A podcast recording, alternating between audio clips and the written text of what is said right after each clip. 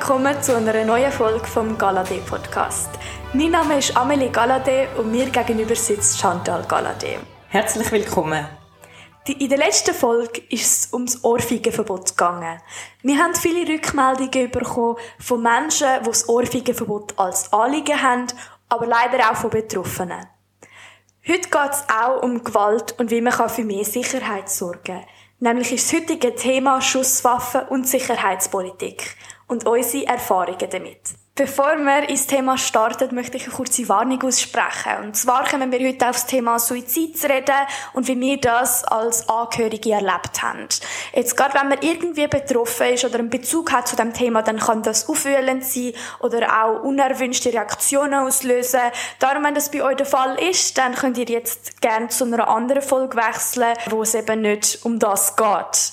Jetzt, es gibt auch Hilfsangebote, wo man sich daran wenden kann, wenn man in einer schwierigen Situation ist. Für Jugendliche und junge Erwachsene unter 25 gibt es von der Pro Juventute das Beratungstelefon 147, wo man sich kann anonym und kostenlos an Expertinnen und Experten wenden Und für Erwachsene ist das die dargebotene Hand, das ist 143, wo man sich auch an 24 Stunden immer Hilfe holen kann. Also, wenn er jetzt in einer Situation sind, könnt ihr euch auch dort anwenden und euch natürlich die nötige Unterstützung holen. Bevor wir direkt ins Thema starten, noch einige Fakten zu Schusswaffen in der Schweiz. Man weiss, dass etwa 2,3 Millionen Schusswaffen in den Schweizer Haushalten sich befinden. Das hat Small Arms Survey 2018 bei einer Studie herausgefunden. Trotz der Registrierungspflicht gibt es eine hohe Dunkelziffer, weil es müssen nämlich nur Waffen registriert werden, die nach 2008 gekauft worden sind. Für alle Waffen davor gilt das nicht. Man weiß also, dass ungefähr in jedem vierten Haushalt sich eine Waffe befindet und dass auf 100 Einwohner sich in der Schweiz 28 Waffen befinden, was doch relativ viel ist. Weil damit ist die Schweiz bei Waffen auf 100 Einwohner gerechnet auf dem Platz 16 weltweit, was sehr weit oben ist. Jetzt möchte ich gern von dir wissen, du bist eine der ersten Frauen, die sich in der Sicherheitspolitik engagiert hat. Du bist auch SIK-Präsidentin und Mitglied der NATO. Wie bist du zur Sicherheitspolitik gekommen und hast angefangen, dich in diesem Bereich zu engagieren? Ja, ursprünglich bin ich ja vor allem engagiert in der Bildungspolitik, in der Familienpolitik. Und der Bereich mit der Sicherheit ist dann, wenn noch so dazugekommen. Also, es ist nicht, dass mich vorher nicht interessiert hat. Aber ich bin ursprünglich in der Außenpolitischen Kommission dann noch gewesen und habe aber die Initiative zum Schutz vor Waffengewalt damals mitgeschrieben. Wirklich von Anfang an eigentlich über fünf Jahre begleitet. Und wo die dann in die Sicherheitskommission gekommen ist, habe ich mit jemandem abgetauscht. Also die Außenpolitische gegen die Sicherheitspolitische Kommission tauscht und bin dann so reingekommen, um die Initiative zu begleiten. Das war ein Fünfjahresprojekt gewesen. Und über die haben wir ja dann auch abgestimmt. Und so bin ich in die Sicherheitspolitik reingekommen. Man hat dann später in der SP eigentlich einen anderen Präsidenten aufgebaut Der ist dann aber nicht hat nicht wollen dann antreten als sicherheitspolitischer Kommissionspräsident, weil das hat man gewusst, das ist ein bisschen Simmelfahrtskommando, das ist äh, aus ein bisschen linken Positionen aus oder äh, auch moderaten Positionen aus einem Herzpflaster. Und so bin ich dann Kommissionspräsidentin geworden und habe das mit Leidenschaft gemacht und ich bin der Meinung, dass Sicherheitspolitik ganz, ganz ein wichtiger Bereich ist. Genau, du hast die Waffenschutzinitiative erwähnt. Kannst du bitte erläutern, um was es da gegangen ist? Vielleicht auch gerade für die, die zulassen und dort noch recht jung sind oder sich nicht mehr erinnern können. Genau, die hat keine Initiative Schutz vor Waffengewalt, kurz eben, wie du gesagt hast, Waffenschutzinitiative. Dort ist es darum gegangen, dass man die Armeewaffen eben nicht mehr mit heimgibt. Auch nach dem Dienst nicht mehr mit heimgibt, dass sie irgendwo sicher gelagert wird dass wir Waffenregister einführen, ein zentrales, dass eben auch die verschiedenen Polizei und Behörden Zugriff haben und in Echtzeit sehen, bei wem die heimischen Schusswaffen, die, die halt registriert sind. Und äh, so noch Massnahmen zu mehr Sicherheit, eben, dass man zum Beispiel den Leuten auch anbietet, dass sie die Schusswaffen können abgeben und so weiter. Jetzt, ich bin, ich weiß nicht, wie alt ich genau war bin bei dem Abstimmungskampf. Allerdings habe ich noch einige Erinnerungen daran. Ich möchte gerne von dir wissen, wie ist der Abstimmungskampf für dich abgelaufen? Also die Abstimmung war im Februar 2011 aber der Vorlauf bis zur Abstimmung war fünf Jahre oder? Von wenn man Initiativen schreibt, Unterschriften sammelt, einreicht und nachher geht es noch Bundesrat, Parlament und Abstimmungskampf. Und das ist eine intensive Zeit für mich. Ich bin Abend für Abend für Abend umgereist in Loje und in äh, Bären dort, in jedes Dorf. Gleichzeitig auch noch in allen möglichen Fernsehsendungen, halt so von Arena, über Club, über äh, äh, Tele Zürich, äh, verschiedene, genau, wo ich wirklich einfach mich äh, engagiert. Ich bin ja wie so ein bisschen der Kopf dann geworden, auch vor, oder einer von den Köpfen der Waffenschutzinitiative, weil es bei mir halt personifiziert dann mit einem persönlichen Erlebnis war. Genau, du hast jetzt gerade ein Erlebnis angesprochen. Möchtest du da mehr dazu erzählen? Ja, genau. Wo wir an der Waffengesetzgebung geschafft haben im Nationalrat. Man muss wissen, die Debatte ist immer wieder verschoben worden, verschoben worden. Das heisst, man geredet, geredet, geredet. Dann ist sie wieder verschoben worden. Und da ist ein und der andere vorgegangen und hat seine Rede angefangen, also mit kleinen Variationen, aber ich weiß, wovon ich spreche. Ich habe über 1000 Diensttage oder ich bin so und so in der Schweizer Armee. Und dann habe ich gedacht, aber es geht jetzt ja auch um den Schutz vor Waffengewalt, um Sicherheit. Und das ist ein Aspekt gewesen, wo nicht eingeflossen ist, wo nicht erwähnt war. Dass es Opfer gibt mit der Schusswaffe. In der Vergangenheit sind es noch sehr, sehr viel mehr gewesen. Das hat dann mit jeder Massnahme ein bisschen abgenommen. Aber dort, und jetzt, seit wir debattiert haben, dort hat es praktisch jeden Tag einen Schusswaffentoten gegeben. Und das ist wie nicht Gegenstand von dieser Diskussion gewesen. Das ist dann wie, äh, für die kein Thema gewesen. Und ich selber habe ja gewusst, dass mein Vater, der in der Armee Major war, sich mit seiner Armeewaffe umgebracht hat, als ich elf war. Und habe mir angefangen zu überlegen, ob ich das sagen soll. Und habe recht mit mir gerungen. Ich habe wirklich kämpfen mit mir, weil das ist etwas sehr Schwieriges, vor das Mikrofon stand, so etwas Persönliches preiszugeben. Man weiß auch, dass man Familienangehörige hat, die auch mit betroffen sind. Und äh, in dem Sinne nicht, ja, die Wahl haben, oder ob ich das dann sagen oder nicht. Und mich hat es dann aber so eigentlich schlimm dünkt, dass äh, niemand auf das eingeht, dass ich vorgegangen bin. Und meine schwierigste Rede überhaupt in diesen Jahren im Nationalrat gehalten habe. Ich bin nämlich eingestiegen mit, dass ich elfjährig war, wo sich mein Vater, der Major in der Schweizer Armee war, mit der Schusswaffe, mit der Armeewaffe das Leben genommen hat. Und ich habe mir vorgenommen beim Führergehen, dass ich diesen Satz sage dass ich aber nicht alles Mögliche nachher mitmache. Oder? Ich habe sehr, sehr, sehr viele Anfragen nachher gehabt für inländische, ausländische Dokumentarfilme, äh, äh, zum mehr über das Erlebnis erzählen, Porträts und das habe ich dann nicht gemacht. Ich habe meine Grenzen gesetzt bei dem Outing. Und das ist am Abend dann in allen Medien gewesen und überall ausgestrahlt worden. Und von dann an habe ich eigentlich dauernd überall Anfragen gehabt, vom Inland, vom Ausland, äh, bin immer wieder gefragt worden, auch wenn es Vorfälle mit Schusswaffen gegeben hat. Und habe mich dann sehr auch ins Thema hineingeknündelt. Da gibt es ja ganz viele Fakten dazu. Und wieso dann eigentlich sehr tief in das Thema Waffengesetzgebung und Waffenschutz hineinkommen. Jetzt könnte man natürlich von außen sagen, dass eben das Ereignis mit meinem Großvater ein tragischer Einzelfall ist. Ich habe da jedoch einige Fakten, die da dagegen sprechen. Und zwar ist die Anzahl der Schusswaffentoten zwar in der Schweiz in den letzten 25 Jahren gesunken, aber es ist immer noch relativ hoch. Nämlich ist seit 1998 auf 466 Tote und 2020 immer noch auf 196. Und über die Gründe, wieso das gesunken ist, werden wir gerade noch reden. Jetzt ist der grösste Anteil von dieser Zahl an Schusswaffentoten aufgrund von Suizid. Aber es gibt eben auch einen kleinen Anteil von anderen Schusswaffen Todesfällen, also zum Beispiel durch Unfall mit der Waffe oder durch gezielten Einsatz. Zum Beispiel, wenn man das jetzt in Zahlen aufschlüsselt, ist es 1998 von diesen total 466 Schusswaffentoten sind es 413 Suizid gewesen, aber eben die 53 anderen Fälle. Jetzt, äh, du hast die Fakten ja schon sehr oft gehört und ich finde persönlich, die sprechen recht für sich.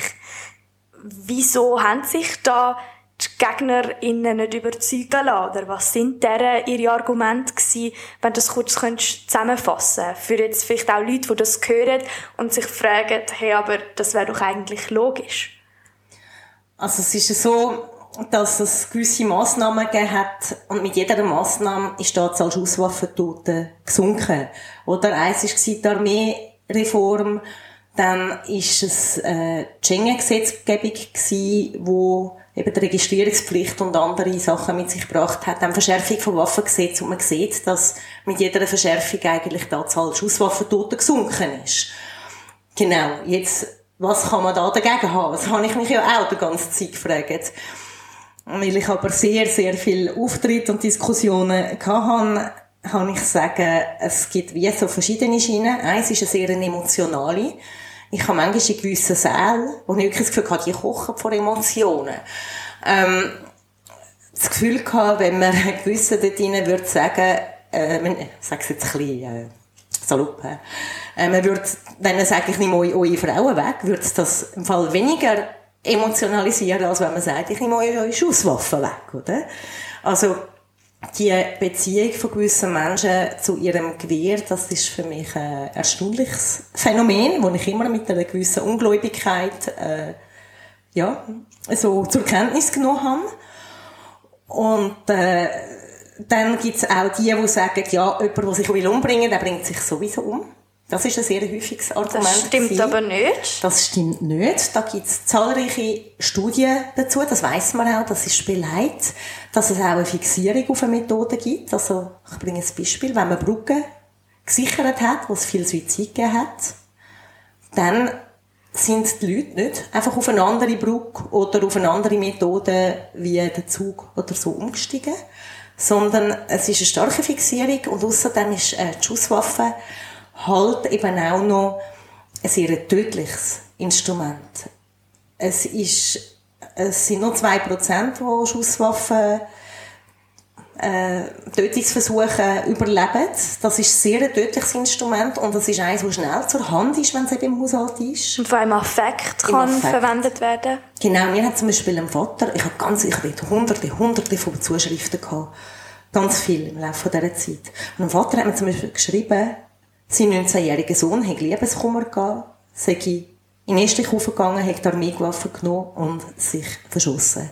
Und so hat es zahlreiche Beispiele gehabt, wirklich viel, viel, wo eben Affekthandlungen auch sind. Einfach weil die Verfügbarkeit in dem Moment von dieser Waffe da ist, wo es jemandem aussteigt, hat er sie gegen sich selber gerichtet und sich umgebracht oder aber auch die Familie bedroht oder die Familie tötet. Das gibt's ja auch noch Tötungsdelikt im näheren Umfeld, dass Familie ermordet wird, Kind oder die Frau. Jetzt gibt es ja Menschen, die vielleicht sagen, ja, ich habe meine Waffen daheim zur Selbstverteidigung. Man muss aber an dieser Stelle auch sagen, dass es bis jetzt noch kein Fall bekannt ist, wo die Waffe dann tatsächlich geholfen hat, um sich irgendwie selber zu verteidigen. Ganz im Gegenteil, eine Waffe daheim ist nämlich nicht nur ein Risiko für andere, sondern auch für einen selber, weil ich kann natürlich auch gegen einen gerichtet werden, wenn jetzt zum Beispiel, ich sage, ein Einbrecher kommt oder so. Also ich glaube, es ist eine Illusion, wenn man das Gefühl hat, sich dann selber können vor dem Einbrecher zu schützen mit seiner Waffe, die man daheim aufbewahrt. Das ist ein wichtiges Argument, das du bringst, das immer wieder gekommen ist, oder? Ähm, ja, ich will meine Waffe zur Selbstverteidigung und wenn einer einbricht, oder? Äh, faktisch, eben, wie du gesagt hast, der Fall gibt es so nicht. Es gibt aber in Amerika, hört man immer wieder von Fällen, wo einer sich in der Haustür regiert hat oder der Nachbar hat wollen etwas holen und dann ist er verschossen worden, weil er für einen Einbrecher gehalten worden ist. Das ist umgekehrt viel gefährlicher. Dann ist es auch nicht so einfach, auf jemanden, der sich bewegt, zu schiessen. Das stellt man sich ein bisschen einfach vor. Ich habe mal mit äh, einem Polizist von einer Sondereinheit können so Schiessübungen machen und hat mir gesagt, sie trainieren das jeden Tag in dieser Sondereinheit, oder? Weil äh, das braucht ganz, ganz viel Übung und können sich auf jemanden, der rennt oder bewegt, äh, auch zu schiessen und zu treffen. Also das ist eine Illusion, äh, wenn man meint, man kann sich mit der so verteidigen. Das kann ähm, recht schief laufen. Das finde ich ist keine Begründung. Vor allem gibt es einfach auch viele Schusswaffen, die hier irgendwo rumliegen äh, weil, weil man sie halt irgendwo muss lagern. Also so das Krasseste, was ich schon gehört habe, ist in einer Wohngemeinschaft im Schirmständer. Also das gibt's alles, oder dann äh, rostet das Ding irgendwo im Keller vor sich ein, oder im Esterreich, oder in einem Schrank, oder? Oder ich habe schon Bilder gesehen, wo es an die Wand gehängt ist. Ja, auch eine schöne Dekoration, genau. Aber eben, das ist ein bisschen, kommt ein bisschen darauf an, es gibt Leute, die wirklich eine andere Beziehung äh, zur Schusswaffe haben es macht mir äh, persönlich aber eher, eher Angst und ich habe auch gesehen, schon wenn äh, Armeeangehörige, die ja dann einrücken zum Beispiel und Schusswaffen mitnehmen, heute ist ja nicht mehr alles dran, aber das ist auch noch nicht so lange so, dann haben die die logischerweise ihrem Gepäck dabei und die schauen da vorne und einer hat sich dort mal in so die SBB hat doch so wegen so Familienabteil, mhm. wo Kinder äh, Spielraum hat und jetzt sind wirklich dann sehr viele Leute auch verschreckt, oder? Also, haben auch ein ungutes Gefühl bekommen. Ich habe das beobachtet, auch wenn der Soldat natürlich nicht dafür hätte können. Der hätte ja auch müssen transportieren. Dann auch Leute, die vielleicht aus Kriegsgebiet sind, für die ist es auch eher ungewöhnlich, wenn sie jemanden dann sehen, mit einer Waffe da rumlaufen, weil es auch eine Bedrohungssituation ja bei ihnen hervorruft.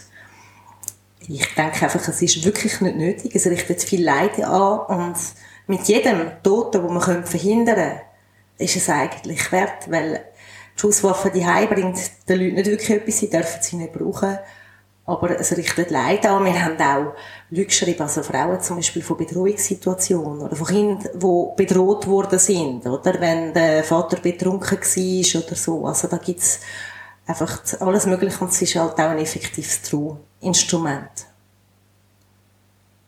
Es gibt pro Schusswaffentote, wenn es ein Suizid ist, immer etwa zehn nahe Betroffene, die zum Teil das Leben lang traumatisiert sind, die fest unter dem leiden.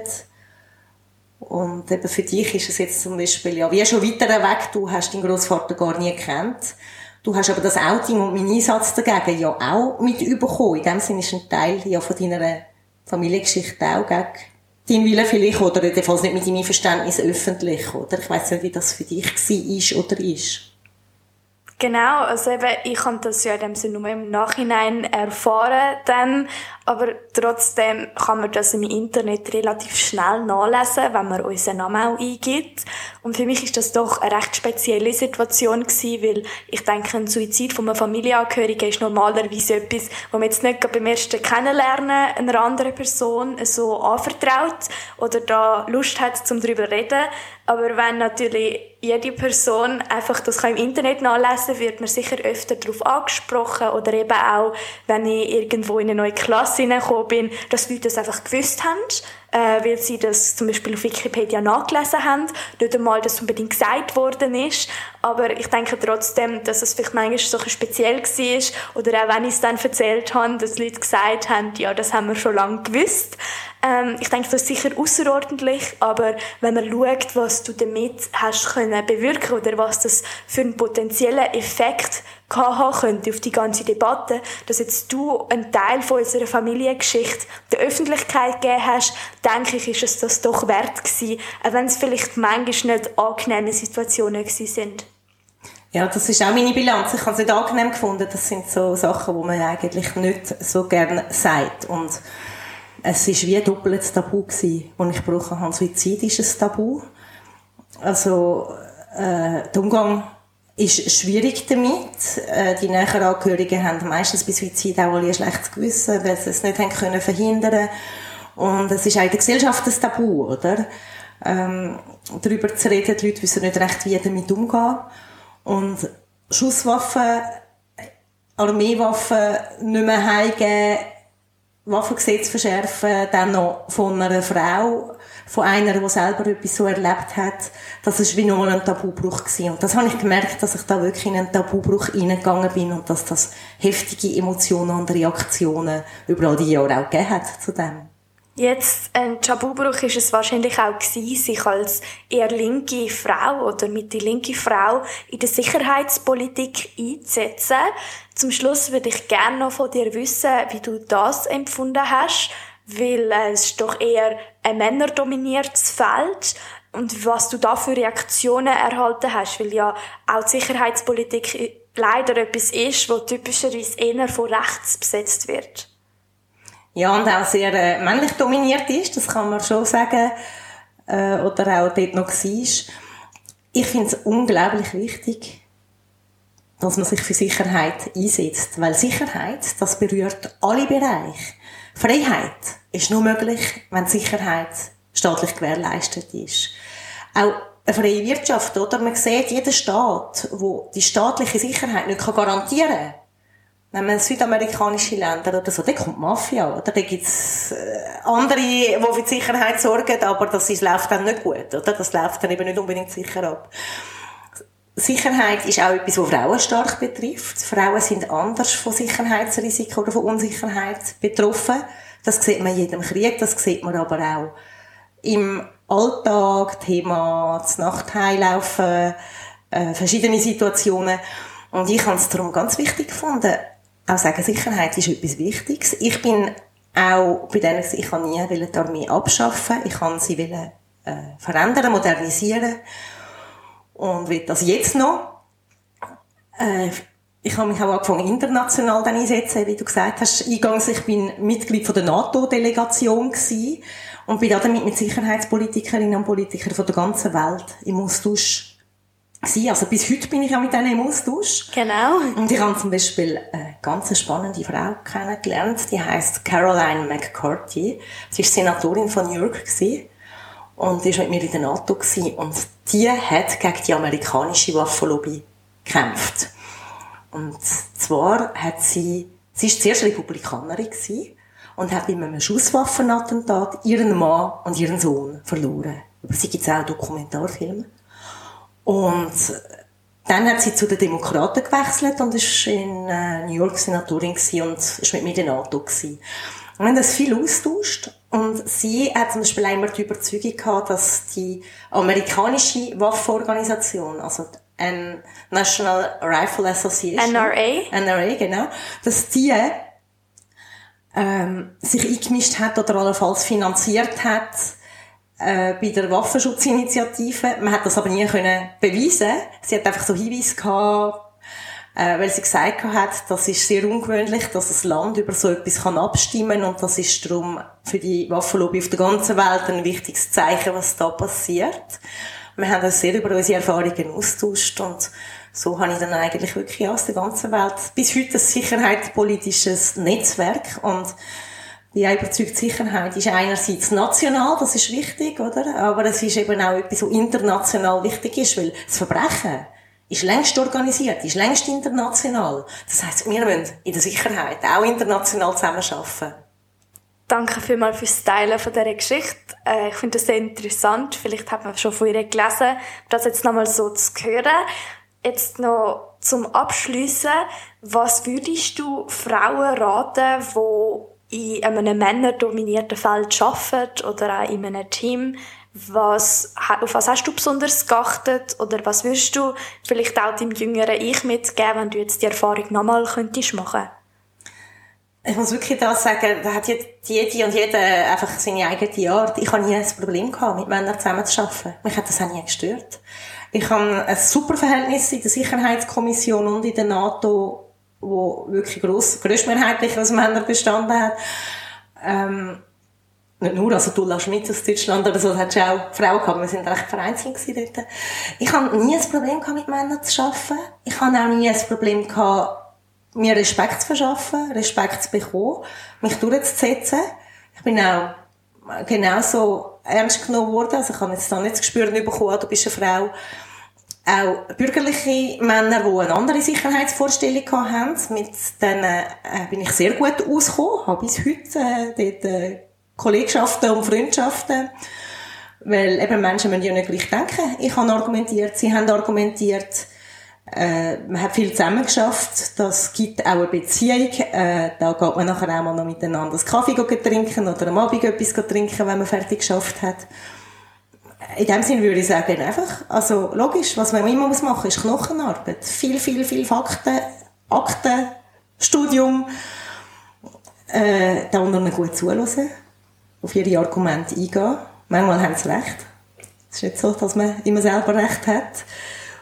Kompromissbereit auch sein, aufeinander eingehen und das Gegenüber ernst nehmen. Wenn man das Gegenüber respektiert, wenn man Menschen gerne hat, wenn man gerne mit ihnen schafft, dann kommt das gut. Also ich habe gar nie in all diesen Jahren irgendein Problem gehabt, weil es jetzt mehr Männer in dieser Kommission oder in meinen Räten hatte, wo ich war und ich kann es bis heute nicht.